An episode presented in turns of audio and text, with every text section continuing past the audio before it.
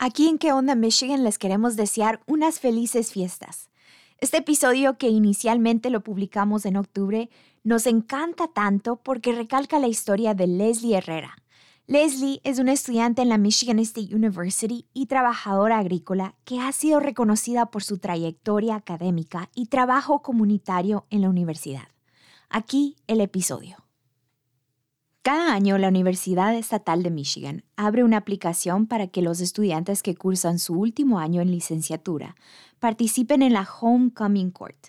Ser seleccionado para representar a la universidad en esta corte real es considerado uno de los reconocimientos más prestigiosos para los estudiantes próximos a graduarse. Bienvenidos a ¿Qué onda Michigan? Un podcast de WKAR. Soy Michelle Polo. Y yo, Pablo Castro, brindándote todas las noticias de la semana, entrevistas y reportajes relevantes para la comunidad latina de Michigan. Es viernes 25 de noviembre del 2022.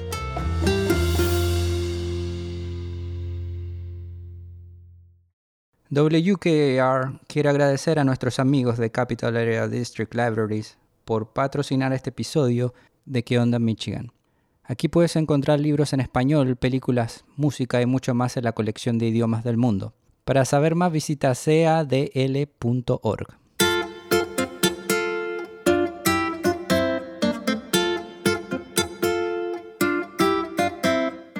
Este año, dos estudiantes fueron seleccionados para participar en la corte de la Michigan State University y cada uno de ellos ejemplifica diferentes cualidades como liderazgo, espíritu, integridad, involucramiento, desempeño, participación activa en MSU, entre otras.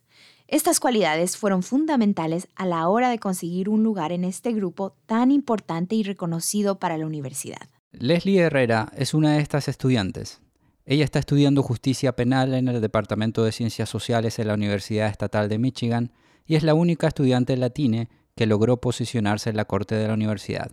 Pero conseguir este prestigioso reconocimiento no ha sido nada fácil. Muchas como buenas experiencias, pero también ese como, como, como imposter syndrome que, o sea, estoy, estoy aplicando para esto, pero no sé si, si sea como la mejor persona, ¿me entiendes?, para representar a como estudiantes latinos en la universidad. Sentía como que ah, a lo mejor no había hecho como mucho en la universidad cuando yo sé que sí había hecho, oh, ya no, sabes, estoy bien involucrada en la universidad. Entonces era como cosas de que, ¿qué pongo? Como que, ah, como en serio lo quiero hacer, como yo sabía que era un, eh, iba a ser un proceso largo, ah, no solo con toda, eh, fue, fueron escrituras que tuve que hacer como letras y las, las hice, ¿verdad? Y nada más estaba en ese, como,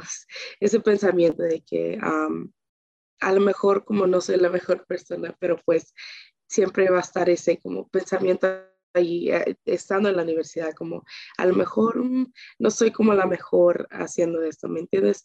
Pero por algo, ¿me entiendes? Por algo pasan las cosas, por algo apliqué Leslie ha pasado casi toda su vida con su familia trabajando en el campo.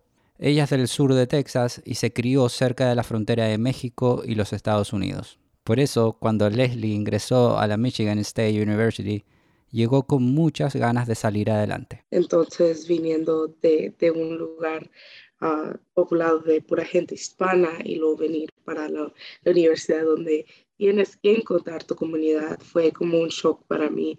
Ah, pero me, estoy bien agradecida ah, por el programa KEA porque ahí ah, fue donde encontré mi primera comunidad latina, ah, como quien dice, fue, encontré mi comunidad y tengo bastantes como amigos dentro de esta comunidad y ahora ser parte de Crew, tengo más amigos um, latines y yo siento que es bien importante, ¿verdad? Tener amigos que se identifican como chicanos o latines porque siento que nos entendemos en, cierto como en ciertas cosas como porque del lugar de donde venimos y nuestras culturas y todo lo que lo que nos rodea, ¿me entiendes? O familias y cosas así. Pero era, sí fue muy importante para mí encontrar como mi comunidad aquí, siendo una persona de latina chicana en esta universidad.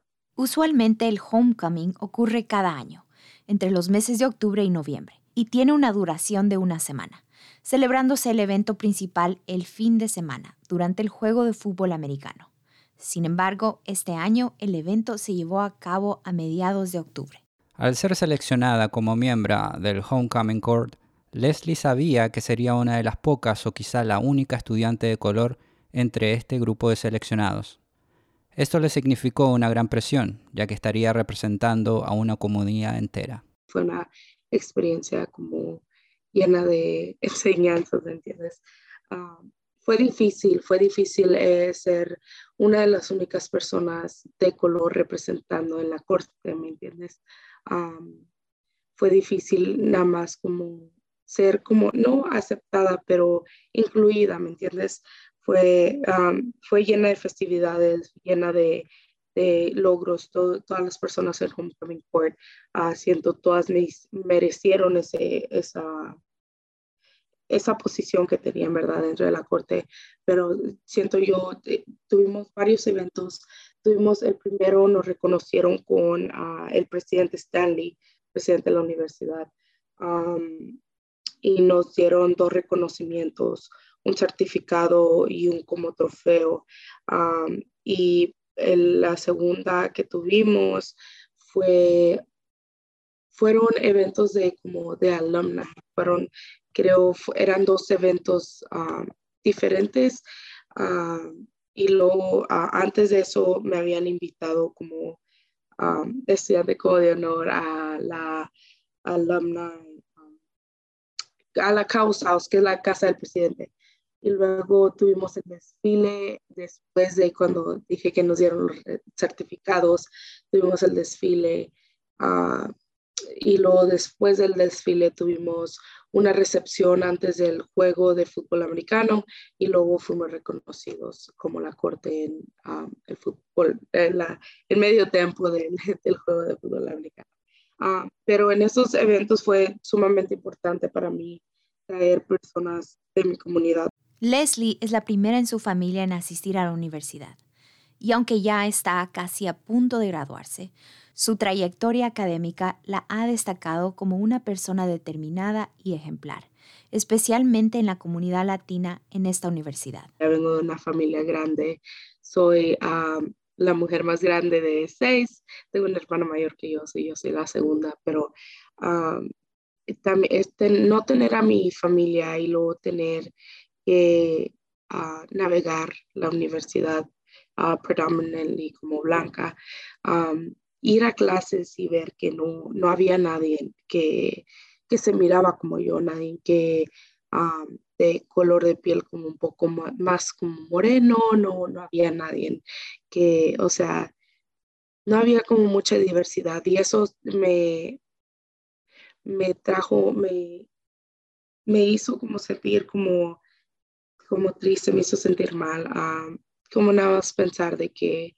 estos, estos tipos de lugares no son para personas como yo, no son para, como para personas de color como yo no son para personas latinas como yo, ¿me entiendes? Entonces fue un constante como pelear contra esos pensamientos de que no pertenezco aquí, um, extraño a mi familia y no están aquí. entonces cuando algo como pasaba en como la clase o algo que me hacía sentir como menos, ¿me entiendes?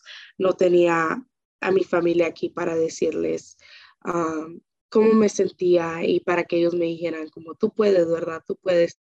Detrás de todo esto hay una historia, y durante el proceso hubo personas que la motivaron y guiaron para que su trayectoria pudiera ser un poco menos difícil en cuestiones académicas y sociales.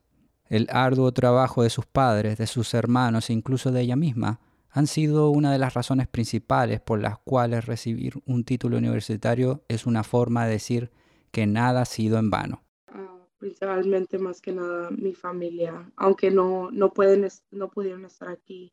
Ah, yo le hablaba a mis papás después de, de, todos los eventos para decirle como mis sentimientos y pensamientos y mis papás siempre me, estuvieron ahí, ¿verdad? Por, por videollamada para apoyarme. Mi familia fue mi red, mi red de apoyo más grande que, que puedo tener, ¿verdad? Que puedo, que puedo pedir. Y luego tengo, soy, mi minor es en Chicano Latino Studies. Entonces, sé que Dr. Ayala estuvo allí en el, en el desfile. También vi otros, otros profesores de Chicano Latino Studies que he tenido.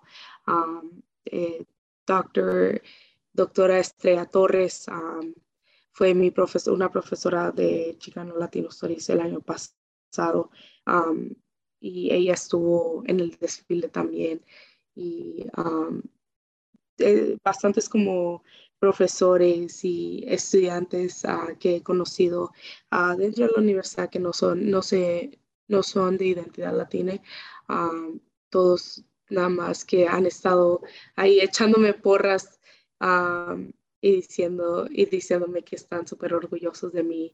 Muchos de los hijos de trabajadores agrícolas como Leslie no continúan con sus estudios y las razones suelen ser por una combinación de factores, los cuales incluyen nivel económico, barreras de lenguaje y las bajas expectativas que algunos maestros tienen de ellos. La mayoría del tiempo para ellos, terminar una carrera universitaria se complica más que para un estudiante promedio, es decir, aquellos que no han pasado por campos agrícolas o no han tenido los mismos obstáculos. Como trabajador agrícola entras a, trabajar ah, desde bien temprana edad, desde los años que te dejen trabajar, ¿verdad? Tus papás te ponen a trabajar. Entonces, siempre hay ese, hay ese como como tengo que traer dinero a, la casa, tengo que traer dinero a la familia. Entonces los estudios se ponen a un lado y a veces, como mayormente a la vez viajamos a otros estados para trabajar, no regresamos en tiempo para empezar el ciclo escolar bien. No empezamos, o sea, para comenzarlo desde el principio, ¿verdad? Entonces comenzamos el ciclo escolar como no a mediados, pero un poquito como uno o dos meses que ya haya comenzado el ciclo escolar, nosotros venimos y tenemos que aprender todo lo que habían ya como aprendido esos dos meses para poder estar como a, en, a fecha con todos nuestros trabajos de escuela y todo eso. Entonces es, es, es, difícil, ¿verdad? Porque no, no todos ah, aprenden al mismo al mismo rate, ¿verdad? Entonces, cuando entras ya tarde, eh, te puede, te puede como traer para atrás, ¿verdad? Te puede, no te sientes como que no vas a poder con todo esto. El Departamento de Educación de los Estados Unidos estableció el programa de educación migrante a través del Acto de Educación Primaria y Secundaria de 1965 para brindarle a los estudiantes migrantes el acceso a una educación superior y de calidad.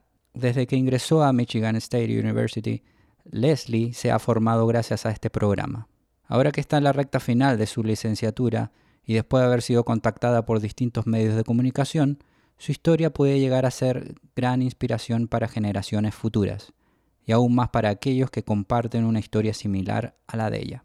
Si ya están en la universidad um, y sienten que no pueden, uh, nosotros podemos, hemos eh, hemos estado trabajando en un, trabajo súper difícil, ¿verdad?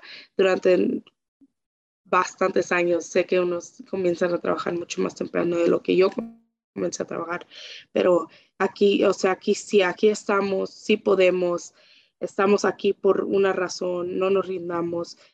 Este verano fue la última temporada de Leslie trabajando en el campo junto a su familia. Dice que después de graduarse planea continuar con un programa de maestría en justicia penal con el que espera obtener un título de doctorado. Este episodio lo produje yo, Michelle Polo. Sofía Mireles es nuestra asistente de producción. Lo editaron Pablo Castro y Karel Vega. Encuéntranos en todas tus plataformas favoritas de podcast. ¿Qué onda Michigan? Es una producción de WKAR. Asegúrate de seguirnos en Facebook buscando ¿Qué onda Michigan? También puedes escucharnos en la radio todos los sábados a las 9.45 am y los domingos a las 8 am sintonizando la estación 102.3 FM o la 870 AM. Soy Pablo Castro. Y yo, Michelle Yokishpolo. Hasta la próxima.